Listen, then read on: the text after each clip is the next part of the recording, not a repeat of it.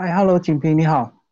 你好。我们来介绍你的新书哦，这个《秘鲁探险日记》，东汉出版。然后先把你这个个人背景介绍一下。Hello，大家好，我是景平，然后本身是屏东人，那目前是在台北工作。啊，秘鲁的这趟旅程我是在二零一九年过去的，然后在还很高兴在疫情前有去过这一趟旅程。那大概花了十六天左右的时间，然后光是飞行就已经快花了三天左右，然后一路从 L A 到。呃，哥斯达黎加，然后再到秘鲁。那呃，这趟旅程呢，我用的方式是比较特殊的方式，是用一个 p e r u 的巴士去做，从整个秘鲁的利马一直到呃阿雷基帕，然后一直到布诺，然后再到马丘比丘的呃城市库斯科。那我本身是一个非常喜欢旅游的人，之前也去过呃法国、德国、意大利、西班牙。伦敦、阿姆斯特丹等等，也都是有一些自助旅行的几呃方式，所以这趟旅程我可以透过自助旅的方式去到秘鲁。那在我的书里面，我会透过我自己手绘的一些作品，然后介绍呃秘鲁的一些建筑啊、人文啊，还有我的呃旅途的经验。那同时我也很喜欢去看呃美术馆啊、展览馆。然后同时也很喜欢美食，所以在书里面我都会介绍到这些东西。那同时这里面也会有一些历史啊、人文的一些内容。那希望这本书大家会喜欢。你当时十几天的假是因为你还在工作吗？我都一直都在工作，因为我看很多人中南美洲都是连续一两个月。对啊，我也很希望可以有一两个月可以去。那你为什么会锁定秘鲁？原本想要去复活节岛。但后来发现，我想说，那如果要去复活节岛，我不如去一下马丘比丘，那同时再去复活节岛。结果发现秘鲁是一个非常多元化的国家，然后非常多特色，所以我后来选择整个玩秘鲁方式，反而没有去复活节岛，这是一个比较特殊的决定，所以我决定去马丘比丘，然后。游游历的这个秘鲁的行程，那你为什么会挑十月份这个月份的旅游方式？大概就会三四月跟九十月，因为工作的呃形式里面，我的其他的月份比较不适合出出游比较短长的时间，所以其实是工作上考量。哦，所以并不是十月比较凉爽，也算凉爽，也算凉爽。对对对，时间也是还不错。那接下来我们就来讲这个秘鲁。啊，都需要转航，对不对？都需要这个呃转机。我这次去先在 L A，然后再到呃瓜地马拉、哥斯达黎加，然后再到利马。那回程的时候也是这样子，从秘鲁到哥斯达黎加，再回到 L A，然后再回到台湾。所以这样子总共转到三四次这样。我是从桃园出出发。所以一般到秘鲁都是看这个古迹吗？这本书里面其实不只推荐大家用。嗯，历史建筑跟文化古迹的方式去游秘鲁，其实它整个城市是蛮蛮蛮现代化的。在利马，它的首都其实就非常的现代化，可以呃超乎我自己的想象。我原本也是想说它是一个比较传统、比较诶没有开发的、比较原始一点点的存在的的古迹类的。但是当然，马丘比丘是一定要必必必定要去的。然后他们也保存了很多西班牙时候移民的建筑等等的，所以不只只有呃古迹的部分，其他摩登的部分跟呃比较现代一点的插画啊、街边艺术啊，都都很推荐大家。尤其是他们的纺织非常的有名，所以我会这本书会讲彩虹国度，其实他们整个呃国家非常的缤纷，非常的色彩非常丰富。人文也非常丰富，所以古迹是一般对秘鲁不了解的人的印象，对不对？想说就在这个中南美洲，所以就可能比较落后，都是丛林这样。比较刻板一点，会只想得到，呃，我们在课本上面有看到了马丘比丘，但是当然它还是必必定必定要去的。对，然后丛林探险可能要到亚马逊，但这次我们并没有到亚马逊这一部分。那整个安第斯山脉就是秘鲁的山脉，安第斯山脉它很多。呃，从最高的迪迪迪克克湖，然后到最高峰的山上去看神鹰，然后包含到马丘比丘，还有包含到就是我们一般在城市里面的很多细节，很多地方是可以逛的，非常非常丰富的一个地方。不过我看你写作的方式，其实你兼具了这个工具书的一个详细，以及对人文景点的一个历史的一个描述，等于是两种特色都包含在你这本书。我想要比较呈现一种我自己喜欢的，呃，工具当然是旅游书一定要必备的功能，但是我想要介绍多一点点秘鲁的特殊的古文明啊，然后特殊的现代一点的建筑跟艺术。然后就是把我自己平常的喜好插画也加进去，所以融汇了比较多风格。好，我们就来讲你的旅程。旅程就从利马开始，它是首都吗？我们只有待两天一夜。那其实一开始我准备在呃旧城区住一晚，然后同时在旧城区呃逛古呃博物馆等等的。但后来因为在呃看了。我们旅馆的青年旅馆的一些介绍之后，我就决定我跑到布兰卡这个地方。所以去到布兰卡这个地方，其实也是蛮特别的机遇。虽然说我们一开始都做了很多计划，可是旅行最有趣的地方就是你在不同的时间，忽然间会想到去不同的点，去呃给自己有不同的体验。那我想要介绍，就是把自己放比较慢的呃 tempo，早上就是慢慢的走出来这个旅馆，然后去到街上慢慢的走。那后来就慢慢走到一个地方是他们在喂养流浪猫的一个公园。那我就在那边也看到了利马人自己在那边跳呃 zoom 吧，也是很有趣。那接下来我就呃去到这个 Blanco 的地方。这地方有非常多的呃现代艺术家的一些插画作品，所以如果有机会可以看到我的书的话，在七十二页这边，我们会有一个艺术家叫 Jerry Rivera，那他的作品我非常喜欢，同时也是我第一次买呃艺术家的作品，甚至是不顾我虽然只是个背包客，我还买了一个比较重的马克杯。就是第一天我就买了一个很重的东西。通常我的习惯是我不会买太重的纪念品回家，可是因为他的作品我太喜欢了，然后他的作品也有提到说，我的话提醒我每一秒钟都会失去或消失，所以特别要珍惜自己身边的事物，然后要有一些责任感啊，跟。探索自己的起源，跟自己应该要捕捉自己生命中最短暂时间这样子，我很喜欢他的风格。然后整个 Blanco 这个地方很多咖啡馆啊、小餐馆啊，那这个地方我非常推荐大家。我看你还真的蛮关注所谓的这个艺术诶，你这个捕捉了很多这个现场他们的一些艺术空间以及画作这样子。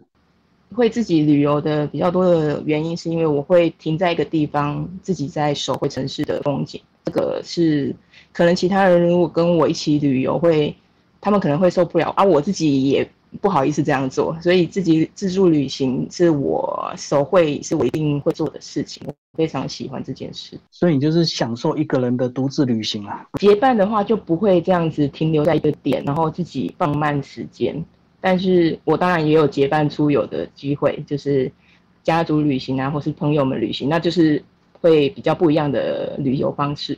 那自己的话会放比较慢，然后慢慢的观观赏，然后即便计划中是一个某一个景点，可是到了现到了现场，可能我就是随遇而安，在安全的情况下就是随遇而安。对 b r a n c o 也是我到现场才才决定要去这个地方。所以享受旅行的意外就意外的惊喜。好，我们接下来讲下一个城市。去到帕拉克斯是一个这个地方是伊卡，这个地地区是伊卡。那这边我们主要会去看一个国家保护的地方，里面就叫做鸟岛。帕拉克斯的话，我们主要会是去到鸟岛这个地方。那这里的话，提醒大家一定要戴好那个帽子跟墨镜等等的，因为。呃呃，防水的外套也要带着，因为我们如果在海上驰骋的话，会需要这些用具。那这里会有非常多的呃鸟啊，然后呃海豹啊等等的。然后这里还有一个特殊的景点，就是帕拉克斯的主台，它跟纳斯卡线很相近。如果有对古文明纳斯卡线有兴趣的人，也推荐来这边看。然后这里的符号很像烛台，那同时也有一些传说是是共济会的符号。岛上面是一个国家保护的地方，里面有一些企鹅，然后燕鸥，然后一些海狮团，非常多的海狮团，都很可爱。那这边以前也是呃鸟粪的主要出口的地方，我们不能上去，因为那是被国家保护的。然后接下来晚上我们就去到一个地方叫华卡奇纳，华卡奇纳是一个绿洲建筑建起来的一个村庄。那是在沙漠里面的一个绿洲，呃，我非常喜欢在这边住了一个晚上。那其实我在旅程中的这一天，我就已经定错时间了。这一天我把我的呃住的地方定成隔天，所以我自己非常紧张，即便在沙漠，我也冒出了汗来。那还好，我从一个大的帐篷变到一个小的帐篷，还是还是有机会可以住到这个地方。大家如果有机会的话，我觉得从沙漠里面苏醒，然后看到绿洲是非常特别的一个体验。那这里的话，他们所有的旅馆都会有一些游泳池，因为在沙漠里面，他们特别都会有一些游泳池的设备。然后在这里还要推呃推荐大家喝一个秘鲁的酒，叫做 Pisco Sour，这是一个比较特殊的秘鲁果酒调的调酒，然后。呃，因为是在比较高纬度的一个国家，所以这边也提醒大家，如果要去秘鲁，呃，要补足自己的蔬菜呀，然后水分啊等等的。这里也卖很好吃的沙拉。这里的话，因为我是临时换到小一点的帐篷，结果我就跟旁边的友人认识。那这边是两位哥伦比亚人，那他们也是从墨西哥刚玩上来。然后我们就那个晚上就是哥伦比亚人，他是在做音乐家，所以我们那天晚上就是他放着音乐当 DJ，然后我们同时也有喝着龙舌兰，然后也喝着 Pisco Sour 的酒，这就是旅程中一些小惊险，但是又因此遇见了新朋友的一个经验。那其实这边黄沙区呢有一个西湖，那个西湖其实走十五分钟就可以走完的，所以推荐大家。住在这里一个晚上，然后去西湖走一圈，就是一个非常有趣的体验。所以在沙漠中住宿，那个晚上半夜是不是星空 非常美？我们想象沙漠中或者是秘鲁，你会觉得可能是不是比较呃贫乏一点？没有，这个设备非常的齐全，就很像我们去呃拥有呃肯定的度假村等等那种感觉，非常齐全，我觉得很厉害。推荐大家去，还是很完整的观光区的，对，并不是想象中真的很沙漠。对，反呃设备都很齐全，嗯，而且基本上都是比较多欧美国家，嗯的人去观光。哦，我们中间去到迪迪克克湖中间，我们会去看纳斯卡线，然后纳斯卡线就是我这一次旅程为什么本来要去呃复活街道，后来想说，好，我好想要去看看纳斯卡线的其中一个。转转换成秘鲁的原因，那纳斯卡线如果喜欢神秘学或者是古文明学或是一些呃历史的朋友，应该就会知道。然后，嗯，如果有时间或是呃嗯金钱够的话，其实就可以留在那边两天一夜，然后坐小飞机的方式去。那我这边就是。搭 Peru 会不会经过，然后上了那个瞭望台上去看，往下看，看到我们的纳斯卡线。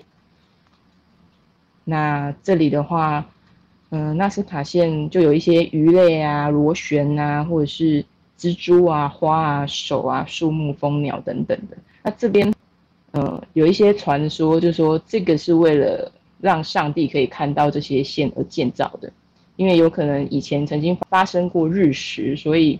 他们特别建造了，希望上帝可以看到这些这些地方。那也有人说，这个是非常巨大的线条，不可能从人类去画出来的，所以有可能是外星人。那如果对于呃神秘的古文明有兴趣的朋友，我觉得都可以多停留一两天在这个地方。因为我其实就只有去看到瞭望台，是比较可惜一点，没有太深入可以去再久久待一点。这边有一个。玛利亚 Rich，Maria Rich，她是这边有一个嗯考古学家，然后也是这边纳斯卡线的保护者跟研究者。他那边有一个博物馆，如果有机会，我觉得可以进去看一下。嗨，大概是这样。然后，呃，因为我们同车的人有人带那个呃空拍机，这边是不能带空拍机的，所以嗯，跟大家提醒一下，如果有过来的话，你这边是不能拍空拍的，因为那个时候也很多呃有一些呃秘鲁的警察手是持着枪的，所以提醒大家不能随便拍摄，对不对？我看到你照片有拍摄这个观望塔，那观望塔是不是排队的人非常多啊？就是要有一些心理准备，要呃排队，然后当然上去看也会有点赶，大概给你呃十分钟左右的时间可以欣赏，那就是要花一点时间在那边排队。那当然你就是可以看一下附近的寂寥的一个空间，就是都是灰尘跟沙粒跟白沙。但是站上去瞭望台之后，你就会觉得非常的，嗯，心满意足。对，同时搭配了那些夕阳景点，我觉得非常丰富。这个这个景点还是得过来看一下。他们他没有豪华行程可以坐直升机？有有有，所以我说如果待两两天一夜，然后同时有一些钱金钱上面的允许的话，可以搭小飞机。那当然，呃，你要有一些心理准备，可能会晕。稍微晕一点，然后比较颠簸一点，这个行程是有的。我这本书上面也有呃一个连接，大家可以进去看一下。还是小飞机可以在那边旅行，对。然后我们接下来，嗯，在旅途中同车有一有一个夫妻档，他们很特别，他们总共旅游了一年又两个月，我非常的羡慕。那他们就是完全离职，专心去旅游全世界，同时也有来过台湾，去过台南吃牛肉汤当做早餐，非常懂懂 local 的吃法，我觉得很很很棒。那我因为呃，我有同时还是有跟他们联系，所以这本书也有介绍他们两位。然后里面他们有介绍我用一个叫做 Polar Step 的一个 A P P，那这个 A P P 就是。呃，旅行到哪里都可以把自己的那个足迹给记下来，然后他们的一年两个月的这些足迹，我在书里面有介绍到这他们的账号，所以如果有机会的话，大家可以，哎，也搜寻他们的账号去看他们的旅游踪迹，很厉害，我蛮喜欢。呃，如果有机会的话，可以环游世界是非常。好，呃，非常期待的一个梦想。我玩了一年两个月，玩蛮多地方，然后同时也有来台湾这样。阿雷奇帕城是秘鲁的第二大城，白色之城。然后这边我们呃城市也非常的漂亮，非常的呃呃有西班牙的风格。那同时这边有世界第二大的那个 canal 那个峡谷。然后我也在凌晨三点参加了这个团，所以就是，呃，要上去这个 cano 要花比较长的时间，从凌晨三点就要出发。那这边的神鹰是看得到神鹰的人都其实是可以让你的呃生命更更延续更长，这是这边的传说这样子。然后同时因为上上山上比较颠簸也比较高山，所以呃。途中，我们的司机也是会用一些比较特殊的，呃，他们的仪式是用骨科叶去做的一个仪式，然后他就是拿着三个骨科叶片，然后把它连接起来，然后吹叶子，然后代表的对太阳、山脉、西湖跟大地的自然之神的尊重，然后。他就是会把那个叶子丢到，呃，往外面飘飘出去外面，然后保佑他们自己的平安这样子。然后同时也请这个，呃，司机的助呃导游同时教我说，因为骨科叶在台湾其实是毒品，就骨科骨科叶这件事情其实算毒品，而在秘鲁他们来说，有点像我们在嚼口香糖。就是提升精神状态的一个呃植物，所以清晨三点爬山是为了看日出，是不是？看神鹰，就老鹰嘛，老鹰可是是非常巨大的老鹰。然后这边我也在呃埃及帕城认识一位秘鲁的当地人。那通常就是去到一个餐厅，我就会点当地特色的菜，呃，就是会挑一些比较当地特色菜的餐厅。那我这次挑的是一个秘鲁传统餐厅，叫 La Bonita de la Costa。然后这里的特色是，呃，非常的传统的呃食物。然后他们会用一些呃烧的炉子啊，或者是石臼去压碎一他们的食材，然后去烹煮。然后同时你可以听到一些倒倒食材的声音，所以是把五感得带进去你的食物的饮食的体验里面。那这位是 Leona，他就帮我点餐，因为我是讲英文，可是服务员可能听不懂。那 Leona 就帮我介绍我想要点什么，然后这边特色的饮品就是秘鲁的紫玉米汁，叫做呃 Chincha Morada。那这边我吃到的紫玉米汁是最最好喝的。部分的我我每一次的餐厅的体验，我都会喝这个紫玉米汁。然后这一这一间我觉得是最纯正的。那这个呃朋友，我也是到现在还有继续联络，对。利马的，呃，秘鲁的朋友，他本身是，呃，利马人，他是来阿雷基帕城这边出差的。好，那我们下一站到迪迪克克湖了，我们终于到湖这边了。第八天了哈。那这边的话是南美洲最高最大的高海拔的湖泊，然后呃，这边的特色是有一些用那个芦苇制成的浮岛的人家在上面，那。我待会给大家看一个东西，这边就是在福岛上面买的一个羊驼的制品，然后还有一些织布类的。其实你在其他地方也都买的，可能也可以买得到这些东西。可是如果跟岛上人家买的话，他们可以有更多的一些经济的支持，所以我选择在这个地方，诶，跟他们购买。那这里比较多特色的地方是。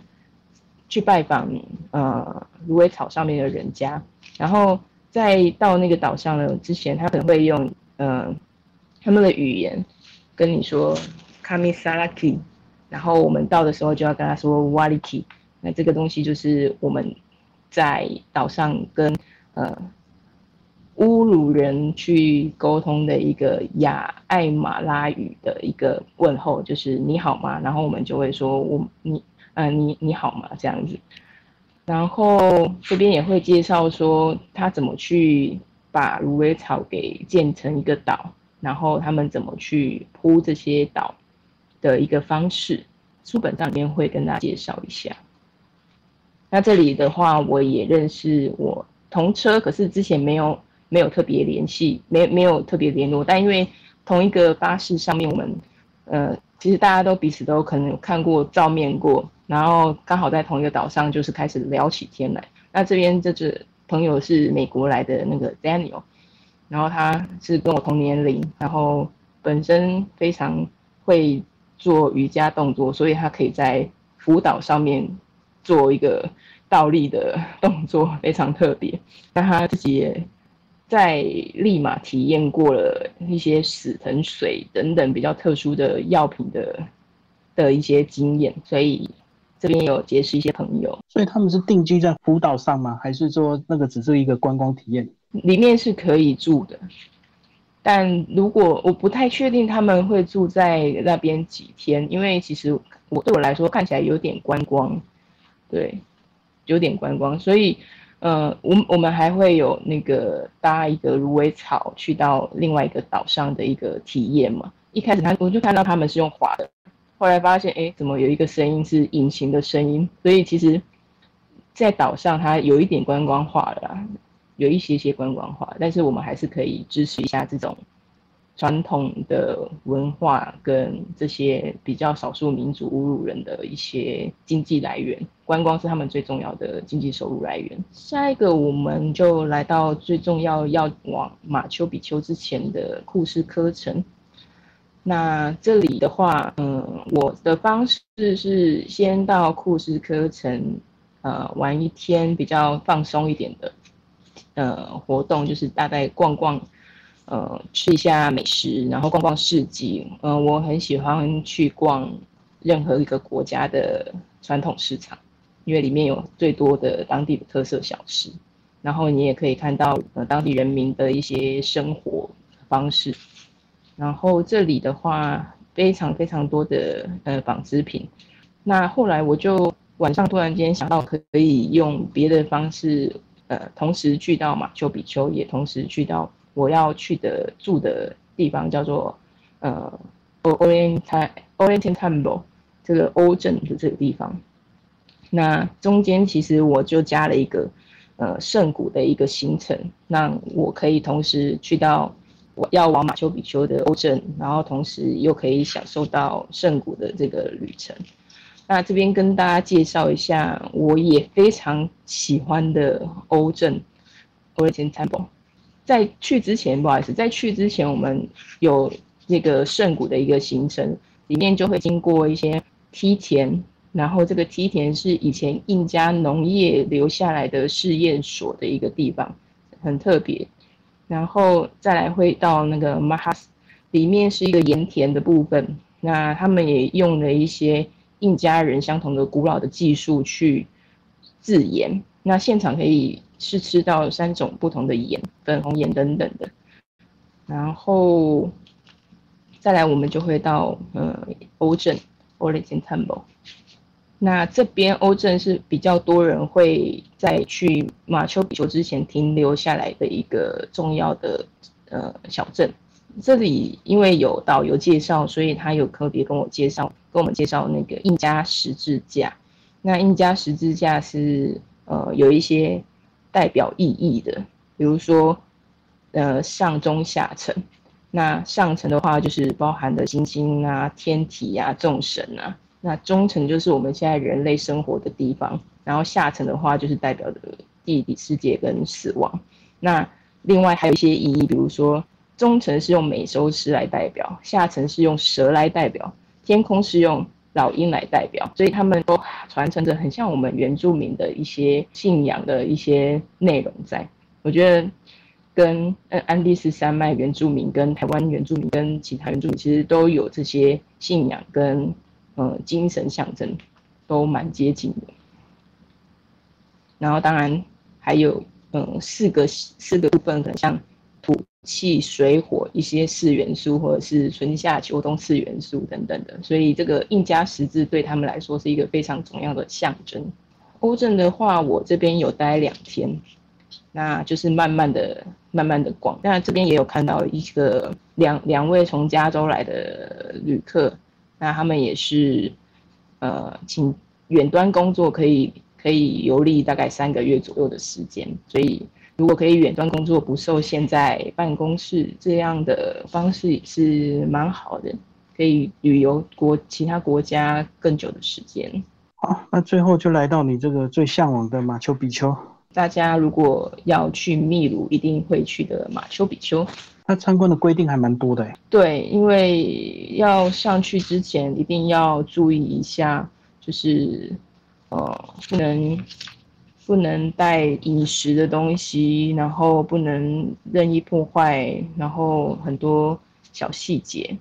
那大家就是尊重，就是呃不能空拍机，也不能用登山杖，因为你可能戳戳戳就把人家的骨肌戳坏了。那一些雨伞啊、脚架、自拍棒。高跟鞋这种比较会破坏骨肌的部分，它都没有办法。然后当然火啊、抽烟啊、饮食啊，甚至不能跳起来、喧哗都都不行。所以就是呃，慢慢的体验这个古文明的遗迹，这样子蛮特别的地方。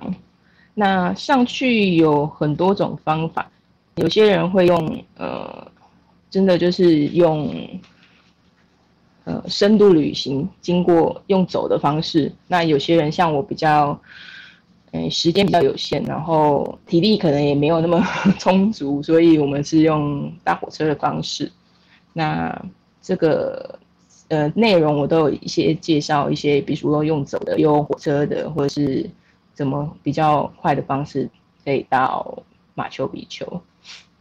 然后这边会呃有人数限制，所以大家如果要安排这个马丘比丘的旅程，最好是把它当做购买门票，当做你的呃计划的起始点去做做注意购票的部分，还有自己的行程规划。